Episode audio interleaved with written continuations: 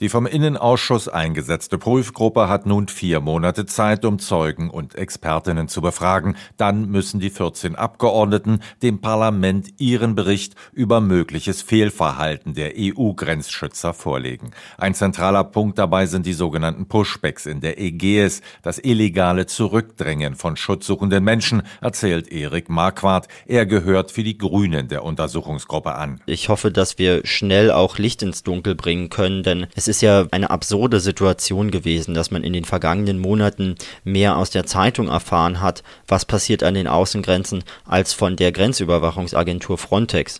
Es ist klar, dass diese Agentur auch Menschenrechte schützen soll und offenbar schaut sie immer, wenn es zu Menschenrechtsverletzungen kommt, an den Außengrenzen systematisch weg. Und ist möglicherweise auch selbst in solche Pushbacks verwickelt, worauf Medienrecherchen hindeuten. Frontex-Direktor Fabrice Leggeri hat die Anschuldigungen bereits vergangenen November im EU EU-Parlament zurückgewiesen. Uh, In den sechs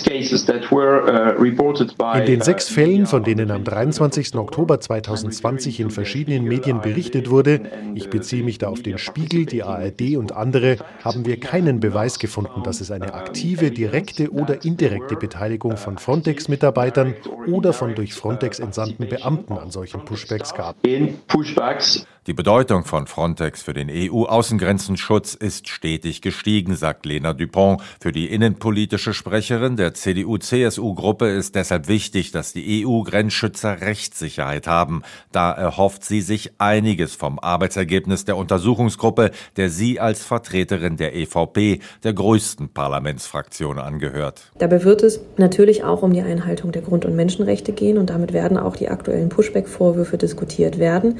Es geht aber darüber hinaus auch um die Frage des internen Reporting-Systems, der Managementstrukturen und vor allen Dingen auch um die Frage der Verantwortlichkeit gegenüber dem Europäischen Parlament, die wir hiermit stärken wollen. Denn bisher fehlt es auch an Kontrollmechanismen. Vor allem linke, sozialdemokratische und grüne Abgeordnete fordern deshalb bereits jetzt den Rücktritt des Frontex-Direktors. So teilt Birgit Sippel, innenpolitische Sprecherin der Sozialdemokraten im EU-Parlament, auf Anfrage schriftlich mit. Bereits jetzt ist für uns klar, dass Exekutivdirektor Leggeri seinen Posten räumen muss, nachdem er bei der Aufklärung der zahllosen und schwerwiegenden Vorwürfe ein verheerendes Verhalten gegenüber dem Parlament an den Tag gelegt hat.